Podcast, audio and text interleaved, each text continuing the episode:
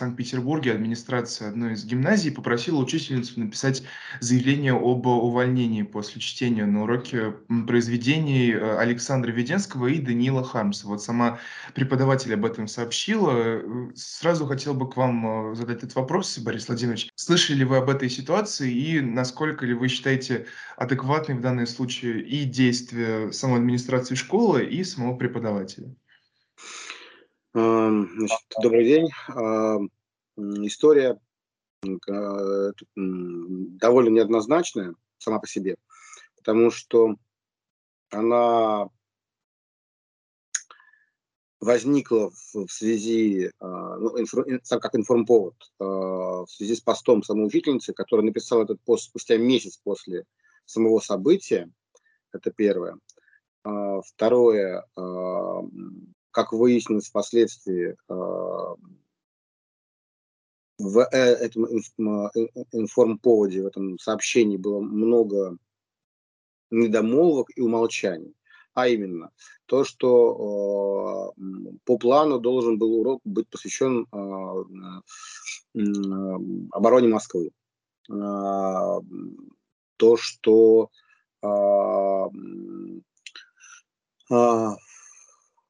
это была, э, это была конкретная тематическая, э, тематический урок э, в рамках общего патриотического дня, посвященного обороне Москвы.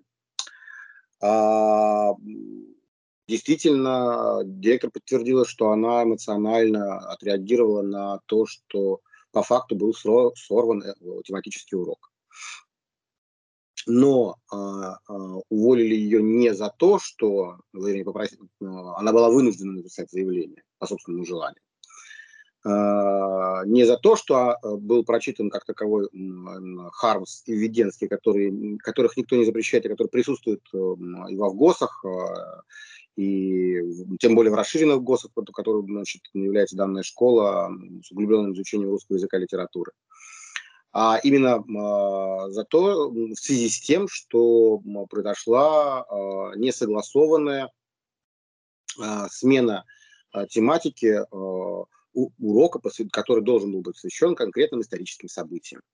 А, к которым а, творчество Хармса и творчество Веденского не имеет никакого отношения. То есть, да, они были участниками а, ну, как бы этих исторических событий в том смысле, что один находился в тюремной больнице, а другой находился в это время на этапе в колонии. Вот. И каждый из них, один в тюремной больнице скончался, другой скончался на, на этапе. Вот это их участие в обороне Москвы. Ну, как бы чисто исторически. А, сами они обороны Москвы как, уча- как, как военные, как, как, как солдаты не принимали в нем никакого участия. Поэтому э, у них действительно очень хорошее разноплановое творчество, но к обороне Москвы оно не имело никакого отношения.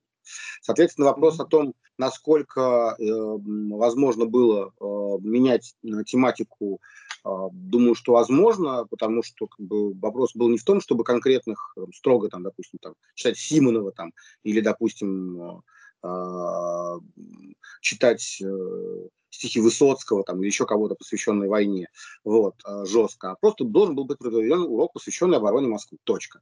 Как он должен быть? Это как бы, юрисдикция учителя. Но, но тема была обозначена. А, да, срыв учебного плана – это достаточно жесткое нарушение,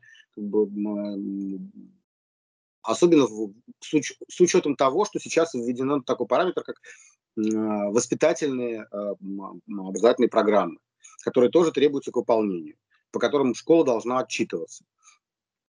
Если директору удается совмещать образовательную программу и воспитательную программу, то это, в общем-то, в каком-то смысле определенное достижение, потому что тратить дополнительное время детей, которые без того загружены а, учебными планами, домашними заданиями на дополнительные часы, посвященные воспитательной программе, это, в общем-то, как бы, ну, с психологической точки зрения кажется нецелесообразным и нагрузочным. И в этом плане, да, действительно, понять, можно понять эмоциональную реакцию директора, который, скорее всего, достаточно сложно согласовывал э, эти планы. И эти планы были просто мгновению руки. Женщины, которые, видимо, какие-то другие соображения были у педагога а, по поводу тематических планов, она решила их, по всей видимости, саботировать. Ну, вот, собственно, саботаж привел к тому, что, к тому, к чему он привел.